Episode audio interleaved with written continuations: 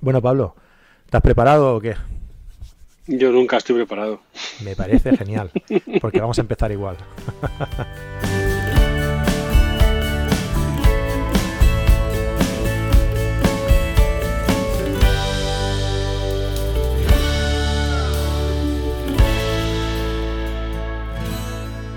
Bueno, gente, ir saludando por aquí, ¿eh? que vayamos, que vayamos también diciendo hola, ¿no? Para ser buenos, eh, bien, educados, ¿no?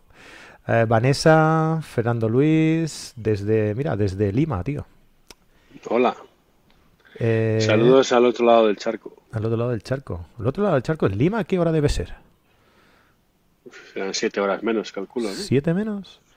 Pero con el cambio de hora ya. No, pues serán seis. Incluido. No me hagas pensar a estas horas, Calla, tío, que ayer hicimos un, estreno de los, de los podcasts, siempre los, los estrenamos, ponemos a las nueve y media. Y resulta que como era una hora menos, eh, YouTube en modo interno estaba todavía con la hora anterior. ¿Sabes? Y, a modo visualización en abierto estaba con la hora buena. ¿Qué pasa? Que lo teníamos programado a las nueve y media y se emitió a las ocho y media. Una cosa muy rara, tío. Son listos, ¿eh? Sí, sí. Porque yo lo cambié, puse a las diez y media para que se publicara a las nueve y media. Pero entonces a la gente le salía que se iba a publicar a las diez y media. bueno, es igual. No, tampoco tengo mucha ganas yo de, pensar. Si no, no te metas en jardines. Se emitió, ahí está, ¿sabes? Ahí está, que lo quiera ver, está ahí publicado y ya está.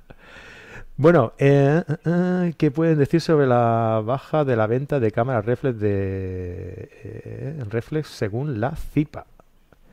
¿Qué pueden ah, decir sobre Pues que se vende más sin espejo.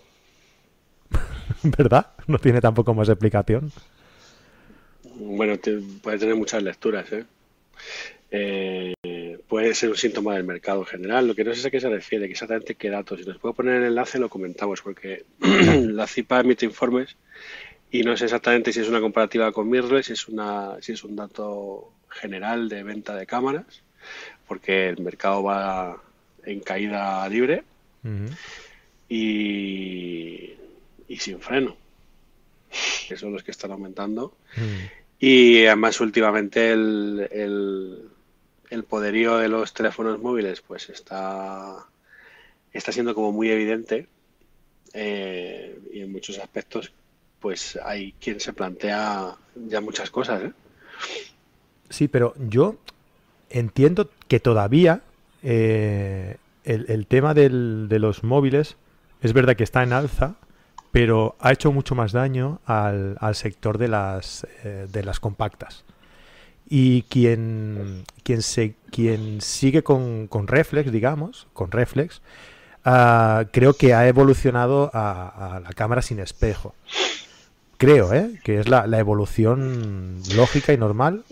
Además de lo que tú dices de, de la bajada de venta ya en general que ya afecta a todos los modelos, ¿no? A todos los sectores. Yo según vi un día por curiosidad, porque tampoco es una cosa que en principio me afecte directamente, puesto que yo me dedico a hacer fotos y no a vender cámaras, pero por curiosidad sí que me, me resultaba curioso saber qué estaba pasando en el mercado. Entonces, en la última década el, cambio ha sido exagerado y, y la bajada de ventas de de cámaras, de lentes intercambiables, que al final yo creo que es el concepto que debemos manejar, más que reflex o mirrorless, porque eh, hay un grupo que es este, lentes intercambiables contra, contra cámaras que no tienen lentes intercambiables o, compactas. Ahí también están las bridge, etcétera. Bueno, es que hay como distintos, distintos niveles. Pero esas, esas son las que ahora mismo han sufrido el, eh, digamos, el empuje de, de la venta de, de móviles, que todo lo que es el aficionado el aficionado de nivel bajo, de nivel medio, incluso profesionales, están utilizando los móviles para mm, tareas eh, cotidianas, eh, vacaciones, eh, documentación, referencias. yo mismo, si yo me tengo que ir a hacer una localización para hacer un rodaje o para hacer una sesión de fotos, yo no voy a hacer, yo no cojo referencias con la cámara, lo hago con el móvil. Tengo aplicaciones que me catalogan, me, geoposicionan y me contribuyen y me dan los datos para luego hacer el story o para hacer la referencia que tengo que mandar a la agencia con la, con la localización donde vamos a hacer el shooting luego final. Entonces, es una herramienta muy potente, es evidente y se está metiendo dentro del, terreno profesional poco a poco también es una, una, realidad. Entonces sí, se han caído las ventas de las, de las compactas y de las cámaras intermedias y ahora mismo las de arriba, pues hombre, todavía no tienen mucho que temer, pero tiempo al tiempo. Sí. Bueno, evidentemente cuando no requiere de una calidad extrema profesional, ¿no? Como tú dices, ¿no? De las preparaciones de, de, las localizaciones y demás, pues quizá tampoco sea necesario ¿no? Eh, llevar un equipo extraordinario. ¿no? Fíjate que estos días comentábamos en el grupo de Facebook, en el Mirrorless Pro, que, ya conoces, eh, comentábamos justo una, una persona hablaba de que se había quedado muy, muy sorprendido de que como con una foto del último iPhone que ha salido, eh, que tiene tres ópticas, sí, sí una fotografía que él iba aumentando, aumentando, aumentando hasta un nivel que pues era ya pues muy muy loco, sin perder nitidez, sin perder calidad, o sea, era una cosa mm, realmente muy impresionante. Y decía, él tiene una GFX de 100 megapíxeles. Cuando él ampliaba en pantalla eh, una foto hecha por la GFX de 100 megapíxeles, cámara medio formato, decía, según ibas aumentando, no notabas esa, esa nitidez o esa esa no pérdida de calidad a la hora de aumentar. Entonces, claro, ahí hay muchas razones de por qué, ¿no? Entonces estábamos elucubrando en el grupo de por qué puede ser que un iPhone no pierda calidad cuando estás ampliando la foto una y otra y otra vez y en una cámara de medio formato de 100 megapíxeles, pues al, al ampliar esa imagen sí puede que tengas una pérdida. Entonces había varios argumentos. Yo le dije que bueno, posiblemente el iPhone tiene un software que interpola las tres cámaras y lo que hace es pasar de un sensor a otro a medida que vas ampliando la imagen, con lo cual en realidad no es una foto que tú amplías, sino que estás recorriendo tres instantáneas según vas ampliando y haciendo zoom, cosa que la, de medio formato no puede hacer porque hace una sola foto. Aparte, la cámara de medio formato hace una sola foto y lo que te está representando en pantalla es un JPG del RAW, que probablemente tenga menos tamaño que las posibilidades que tenga el RAW. Es decir, que si tú luego te vas al ordenador, evidentemente la Fuji GFX va a tener una calidad infinitamente superior. Es cuestionable, o sea, no se trata de decir lo contrario. Pero le sorprendió el hecho de que como la foto ya final en el teléfono ampliaba, se ampliaba, se ampliaba y eso no perdía. Entonces, claro, la combinación de cámaras con sensores pequeños y con software creo que es eh, la lucha contra una calidad extrema en ópticas y en, y en un sensor de gran tamaño. ¿no? Entonces, esto acabará por, por acercarse. Hablábamos hace años que las mirrorless se acercarían a las DSLR, pasó, se superaron. Y ahora mismo el handicap de los, de los móviles está en el tamaño pequeño del sensor y en la escasez de, de ópticas o en la la dificultad para incorporar ópticas largas, porque las ópticas angulares sí las pueden incorporar sin problema, pero tienen una dificultad por el mero hecho de, su estructura, de su tamaño, de no poder incorporar ópticas o teleobjetivos. Hay, hay patentes en las que incorporan periscopios y puedes meter dentro una ristra de, de ópticas largas, un equivalente a un 200 óptico estabilizado esto ya está patentado y, hay, y hay prototipos. Entonces, los, el futuro en fotografía móvil va a ser realmente muy, muy interesante. Pero mucho. Sí, sí, sí. Sí, porque es lo que dices, que parece mentira que en algo tan pequeño podamos conseguir una calidad tan, tan alta, ¿no? Y, claro, mm, conociendo la capacidad eh, de, mejora tecnológica que, que estamos viendo, pues todo hace pensar que en un futuro no muy lejano tengamos algo de, muchísima, muchísima calidad comparable, a lo mejor, con, mm. unas con unas reflex eh, en, un en un tamaño de un móvil, ¿no? Quizá el problema mm. sea también, aparte de lo que tú dices, ¿no? De, no eh, de no poder incorporar un, un buen teleobjetivo, ¿no? Que Quizá eso también eh, venga a través de, procesadores, ¿no? O sea, eh, tecnológicamente se pueda hacer algo que de forma electrónica te acerque, ¿no? El, un, encuadre que está más lejano y te pueda, y te pueda simular un, teleobjetivo con la misma calidad que como si fuera óptico, ¿no? Ah, pero quizá el futuro está ahí, ¿no? Y el problema también puede ser el tema de la ergonomía, quizás. No es lo mismo igual de cómodo un, un, móvil que una cámara de fotos. Aunque tampoco es lo mismo de cómodo una cámara de fotos que una de vídeo y también se utiliza la cámara de fotos para grabar vídeo, ¿no? Yo siempre he dicho que la ergonomía es algo escalable y cuando tienes un dispositivo pequeño que está desprovisto de todo tipo de ergonomías, les puedes añadir la que tú quieras. Pero si tú tienes un dispositivo con una ergonomía definida, tú ya no lo puedes llevar a ninguna otra parte, salvo para la que ha sido diseñado. Entonces, son ventajas e inconvenientes. Eh, yo pongo el caso siempre con el tema de las cámaras de vídeo y las cámaras de foto, como tú has dicho ahora. Una cámara de vídeo tiene una ergonomía para hacer vídeo, es excelente para hacer vídeo, para nada más. Las cámaras de fotos son cojonudas para hacer fotos, pero hacer vídeo con ellas es un suplicio. Entonces toca añadirles una ergonomía para hacer vídeo. Si no lo haces, pues mal. Mal, malamente vas a hacer los planos de forma correcta, ni estarán bien estabilizados, ni, bien dirigidos, ni, nada. Pero, pero bueno, entonces en teléfono móvil ya hay, mm, o sea, te pones a ver por ahí en buscadores y hay cacharritos ergonómicos que son empuñaduras que, en las que enganchas un móvil para hacer fotos, para, para grabar vídeo. Eh, una cosa que está pasando en prensa ahora mismo, y lo veíamos ahora en, estas retransmisiones casi enfermizas que hay de los acontecimientos que tú y yo sabemos en la ciudad en la que vives. Eh, yo he visto gente que, va con el con doble agarre, con el teléfono móvil, con un micrófono enganchado, con un LED arriba y al final eh, llevan un sistema de retransmisión en directo portátil con una calidad 4K de vídeo excelente y, retransmitiendo en directo a, una señal comprimida que, bueno, pero no deja de ser de, mucha calidad. Transmitido por 4G, pues estás, estás teniendo lo que hace 10 años necesitaba dos personas, bla, bla, bla, etcétera, etcétera. Entonces, sin llegar a, eso, a esa tropelía de que un reportero se grabe a sí mismo con un palo de selfie, que eso me parece horrible, pero bueno, que un, que un, que un videógrafo o reportero de cámara de vídeo en vez de llevar la NG o la cámara de vídeo esta pesada que, pesa un quintal, pues se va con, con, un cuernito y un móvil con una antorcha LED y, un micrófono dedicado para conseguir una buena calidad de sonido, pues me parece un avance que está muy bien. Pues eh, ese, tipo de cosas, y, eso ya se está utilizando a nivel profesional ahora mismo.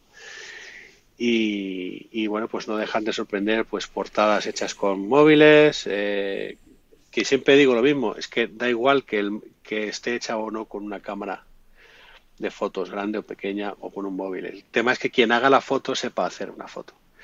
Y esa es, la historia. El problema que ha habido con la prensa ahora es que se les daba un móvil a los reporteros y les decían, vale, pues escribes la noticia y voy a hacer la foto. Y ellos no tienen ni idea de hacer una foto porque se dedican a escribir. Habrá alguno que tendrá algunas nociones, pero no es el tema. Entonces, ese es el problema. Dar, eh, si tú le das el móvil a un fotógrafo, te dará una foto muy chula y, como tiene que ser y contando lo que tiene que contar y con una narrativa y con, y con bueno pues con lo que es como vemos fotos eh, todos los días de gente muy buena que hace fotos con móviles excelentes. Y, y es eso así pues depende de quién la haga. Al final volvemos a lo de siempre que la cámara o sea las fotos no las hace la cámara sino el fotógrafo pero que la cámara ayuda mucho. Sí, la cámara ayuda mucho. Lo que, pasa es que a, nivel, a nivel de contar una noticia, o a nivel de reporte, o a nivel prensa, es mucho menos relevante el, dispositivo. No digo que no lo sea, digo que es menos relevante que, por ejemplo, una disciplina como la que yo hago de foto de producto. Porque yo para hacer una foto de producto, pues evidentemente la diferencia entre hacerla con un teléfono o hacerla con una cámara grande es abismal pero a la hora de hacer una foto de calle, de acción, etcétera, la diferencia seguramente no sea tan evidente. Que la habrá también. ¿eh? Evidentemente, evidentemente. Y tal y como tú comentabas, se, me ocurre a mí eh, que, sí que mm, eh, todo este montante ¿no? que llevan para retransmitir los acontecimientos que están pasando últimamente por aquí, por, por Barcelona, ¿no? Ah, tú fíjate también que tienen que tener un, una una mejora extra que es la sensibilidad del sensor, porque todas estas cosas están ocurriendo por la noche. Y evidentemente eh, sí que es verdad lo que tú dices, ¿no? Que hay que tener el ojo para y, y, la valentía también muchas veces para eh, ponerte en según qué sitios, pero también tiene que tener eh, implícito una, una calidad ese, esa máquina que lleves para, para, poder retransmitir con una buena señal y una señal más o menos nítida con esa sensibilidad, o sea, con esa, con esa luminosidad ¿no? que hay en ese momento en la calle. O sea, que, que aún eh, utilizando cámaras que no son, que no serían profesionales ¿no? de vídeo, eh, se puede conseguir un tipo de vídeo eh, bastante aceptable, bueno, más que aceptable, con, con bastante calidad, para retransmitir en directo por televisiones que lo, que lo ven en toda, en toda España, ¿no? O, en todo, o en todo el mundo, incluso. O sea que, mm. que sí que importa mucho la, lo que es la máquina, lo que es la máquina y que se ha, y que se ha llegado a unos extremos de calidad que me imagino que en un futuro irán a más, pero que, que estamos en un, en una altura bastante, bastante alta, ¿eh? Bueno, em, oye, pues yo casi que hasta, que llegó, hasta que llegó el podcast corto, ¿no? Madre mía. Bueno, por aquí van haciendo más preguntas, ¿eh? eh Vanessa nos dice, eh, pues vaya rollo hacer fotos con un móvil. bueno, todo es acostumbrarse también, ¿no? Es como decíamos, que lo que importa a veces no, es, no es tampoco el, el, el, aparato con que hacer el, trabajo, sino, sino la persona, ¿no? Dime, Pablo. Yo prefiero la, no, que yo prefiero la cámara, bien. Es lo que dice ella luego, que, ella prefiere la cámara también. sí, sí, no, está clarísimo. Yo me, he sorprendido mucho, por ejemplo, estas vacaciones que, estuve en París con, la familia y, me llevé la cámara, pero entre unas cosas y otras, entre que si llegas tarde, entre que si pesa, entre que...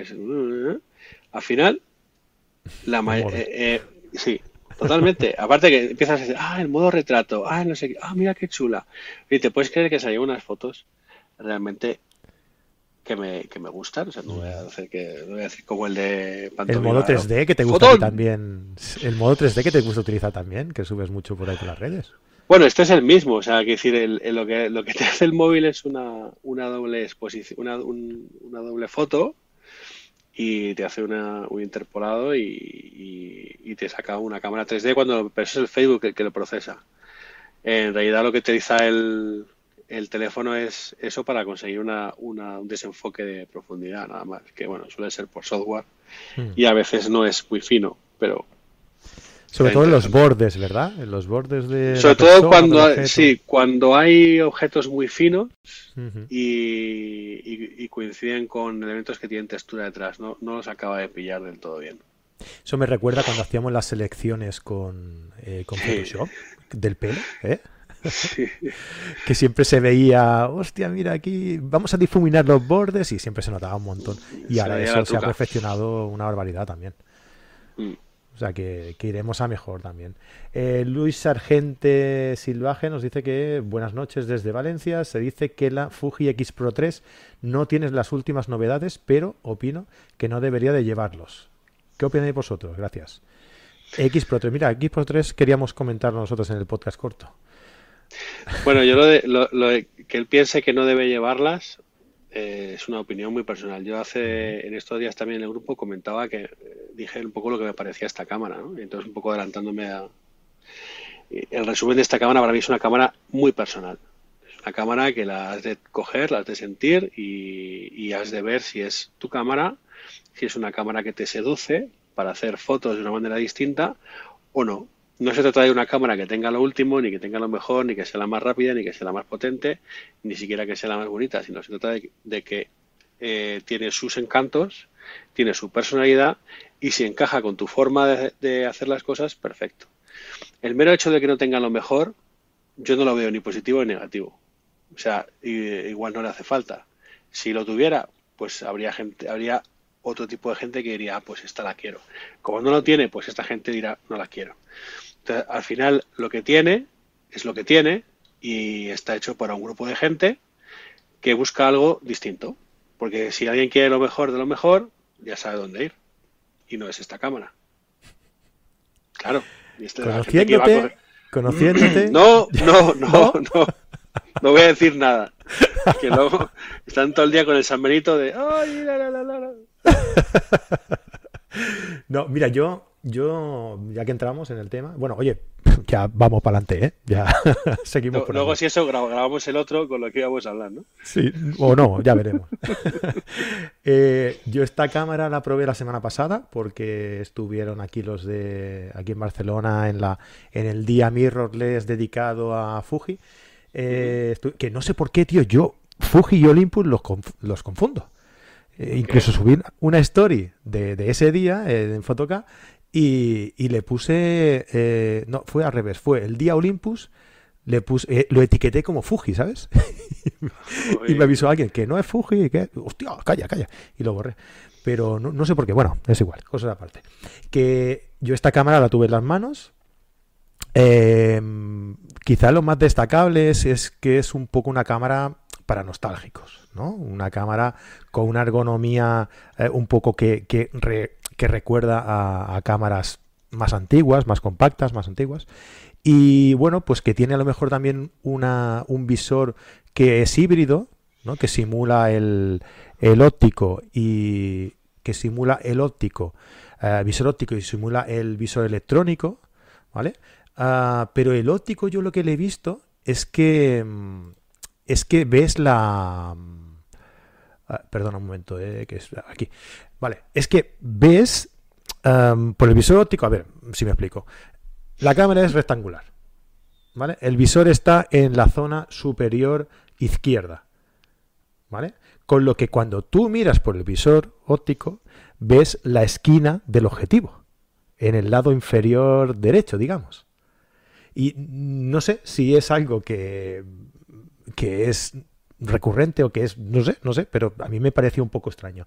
Luego cuando cambias y pones el visor eh, electrónico, entonces ya eso ya no lo ves, ¿no? Ya se lo arregla y ya, ya no lo ves. Vale, eso es una de las, de las curiosidades que yo vi, ¿vale? Otra de las curiosidades es lo que, lo que te enseña en la tapa, ¿vale? La, la pantalla trasera uh, se abre simplemente hacia abajo. Es, sí. no, no, es articulable, no va hacia el lado, no va hacia arriba, solo va hacia abajo. Y me pareció un poco incómodo esa pantalla, porque tú no puedes ver la pantalla pegada en la, en la parte de atrás de la cámara, digamos. No puedes ver la previsualización de la imagen detrás de la pantalla, la tienes que abrir, si no, no la ves.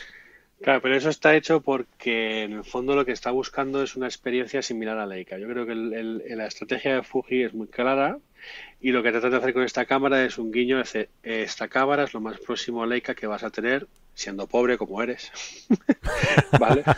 y desgraciado. Y, y, claro, igual no, no hace falta ser, no hace falta ser desgraciado, pero bueno, es un mensaje de, bueno, esto es lo más cerca a Leica que vas a tener, querido o querida. Eh, entonces, tu forma de trabajar es esa. No vas a mirar la foto en la pantalla. La vas, tú vas a hacer las fotos en el visor y te importa un pepino lo que haya en el. Otra cosa muy distinta es que tú necesites la pantalla, por ejemplo, para hacer pues la típica mirada de barriga que, que hacemos, ¿no? Cuando, cuando enfocas de, desde la tripa y miras hacia abajo, pues cuando hacíamos con las cámaras de formato medio,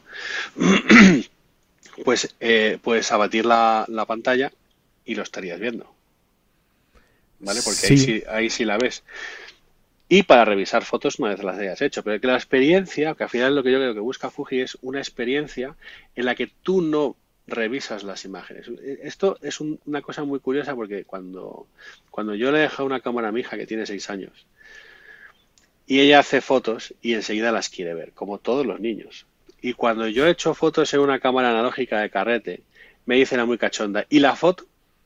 ¿Dónde está la foto? claro, a mí no me expliques historias de analógicas, claro, historia. yo entonces, quiero ver la foto. Entonces le digo, la foto está dentro. Y dice, ¿y por qué no la puedes ver? Y entonces digo, no, es que tengo que llevarlo a un laboratorio, a revelarlo, a qué tal. Y, y, y no lo entiende. No entiende por qué. ¿Por qué hay que esperar? Entonces, por eso digo, la, la, experiencia es tan distinta. En este caso, obviamente, no tienes que esperar todo eso. Pero, pero ya la, la experiencia de la inmediatez te la han cortado. Entonces yo creo que lo que tratan es de que tú tengas una experiencia diferente a la hora de hacer fotos que se puede conectar como hacíamos las fotos hace 15, 20 años, de alguna manera un poco más. Pues es que el, los primeros que sacaron una cámara sin pantalla fue Leica, que todo el mundo dijo, pero estos están mal de la olla.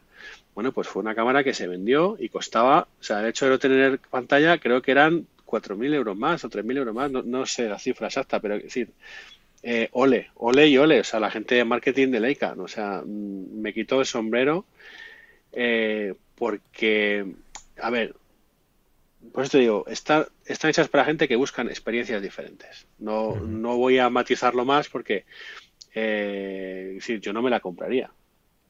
Y yo tuve Fujis y me parecen preciosas. Y me parece que te transportan esa experiencia sin necesidad de quitar la pantalla o de ponerte una pantalla molesta, torpe, eh, mal colocada.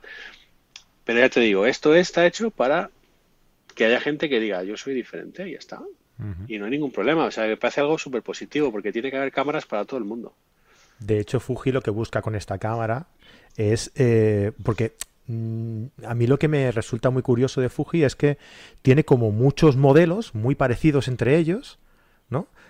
Y que no se diferencian excesivamente entre sí. Pero es por eso, porque quiere darle, quiere, quiere darle un poco gusto a todo el mundo. Sí, sí, sí, exacto, por eso. Pero y le sale muy barato porque al final es, es la misma cámara, misma estructura, mismo sensor, y, quitas unas cositas, quitas otras, pero eso es un poco la, técnica o la táctica que están utilizando todos los fabricantes últimamente, porque si te pones a, ver Olympus, eh, si ves Sony, si Canon no sé, porque no, hay, no yo no acabo de entender muy bien qué es lo que hacen, pero eh, Nikon también o sea, todos tienen como líneas muy marcadas en las que hay pequeñas variaciones. Entonces, porque además es la manera de optimizar recursos a la hora de fabricar. entonces, eh, una forma de no competir entre ellas también, ¿no? Sí, también. Mm. Fuji es el que más variantes saca, yo creo. Tiene razón. Por eso te digo que no acabo de entender, ¿no? Y, yo creo que al final es que ellos eh, buscan el, el que cada filosofía fotográfica tenga su modelo. ¿No? O sea, los que añoran la fotografía analógica que tengan las X Pro, los que quieran tirar más al vídeo que tengan las XH, que no sé, los que ya quieran algo más eh, más sofisticado que tengan las XT, no sé, creo yo, ¿eh? que, quieren algo más, más o menos así. Y ya por, por decir algo también de, de la X Pro 3, y ya, y ya acabamos con ella, uh, la cosa de que no tiene de que no tiene estabilizador en la en el cuerpo que eso ya hoy en día casi que es, es, más también por eso no por buscar una, un tipo de filosofía de, fotógrafo porque no se entiende habiéndola teniéndola en, la, en otros modelos como tienen tampoco les costaría mucho. Que, creo que la XT3 ahora no recuerdo pero creo que tampoco tiene no no, no tiene, no tiene. Es la XH1, la XH1 sí que tiene. La XH1 sí tiene, sí. Hmm, y la XT3 no tiene. Por eso digo que no se acaba de entender, ¿no? Bueno. Y luego también que tiene eh, una respuesta a esos saltos brutal. Pues ya estuve probando y allí en, en Fotocar, en el, allí en el Sódano, donde damos la clase, no, no, no, hay, no había tampoco una iluminación muy, muy buena, ¿no? Y, tirando allí un poco a esos saltos, la verdad es que salieron cosas muy interesantes y, que el enfoque es súper rápido en situaciones con poca luz también. Así que, hombre, en aspectos generales, la verdad es que es una cámara que, que, de calidad es, es, muy buena. Es muy buena y el procesador es muy bueno también, ¿no? Ah, que prácticamente te puede sacar las fotos acabadas en JPG en la, de la misma cámara, ¿no? Pero bueno, tiene esos matices, ¿no? Que hablábamos. esas cosas que dices, buena, de entender. un dato muy bueno de Fuji, ¿no? El, cómo trata el JPG y del que y del que otros eh, están aprendiendo y, bueno, creo que es un valor. Eh, para quien quiera fotos inmediatas y sin complicaciones, está, está francamente muy bien. Y, eso es lo que yo remarco, tener una experiencia fotográfica distinta. Seguramente más vintage, ¿no? Sí, sí, sí. Bueno, a fin de cuentas, todas sus cámaras son así, son de ese estilo. Y ya buscan un, perfil pues determinado de, cliente, ¿no? Ah, y, realmente yo creo que, que, lo consiguen, porque sobre todo Fuji y Olympus eh, tienen un perfil de, Ah, de cliente muy, muy determinado y muy fiel a la marca, ¿no? Al final. Eh, porque es difícil ver a una persona que de Fuji que se cambie a otra, a otra marca. En cambio, otras más genéricas como puede ser Canon o Nikon, ya es más fácil que se pasen a Sony, ¿no? Últimamente, como estaba, estaba de moda, o, O, Bueno, yo creo otras que- cámaras más prácticas como Fuji Sí. o como Olympus, ¿no? Las migraciones siempre han sido mayoritariamente desde Canon o desde Nikon porque era donde casi estaba casi todo el Donde mundo. está todo el mundo, claro. Y, hombre, de, de Fuji, en, yo sí he visto también migrar gente a otras y de otras a Fuji dentro de lo que es sin espejo. Pero sí, son minoritarios. Lo que, lo que más abunda es eso, Canon, Nikon a otras. Pero por cuestiones obvias de porcentaje, ¿no? Claro. Que todo el mundo cuando empezábamos nosotros empezaba con Canon o con Nikon, Claro, prácticamente. O sea que... por eso, por eso. Pues sí, sí. Muy bien, pues oye, mira, eh, Raúl Macarro que nos dice buenas noches, Sony. Ah, bueno, estaba comentando, estaba comentando cuando tú tenías que contestar una marca y ha dicho él, ya ha contestado él por ti. Ha dicho Sony. Eh, Miguel Ángel Da Vinci, buenas noches. Vale, bueno, eh, esperemos, esperamos que, que hayamos contestado la duda de, de Luis Argente cuando preguntaba por el tema de la X Pro 3. Y oye, vamos a hacer una cosa. Mira, déjame recordar, ¿vale? Que estamos en carretedigital.com, que vais a poder seguir eh, todos los directos que vamos a grabar de todos los programas que emitimos, que ya sabéis que tenemos a Fran Nieto, a Javier Alonso, a Antonio Garci, a Pablo, a... ¿a ¿Quién más tenemos, Pablo? A, a mi amiga Vane, que la tenemos por ahí, a, a Juan Jiménez también. Todos estos directos los vais a poder seguir. Eh, mira, Mónica está por aquí.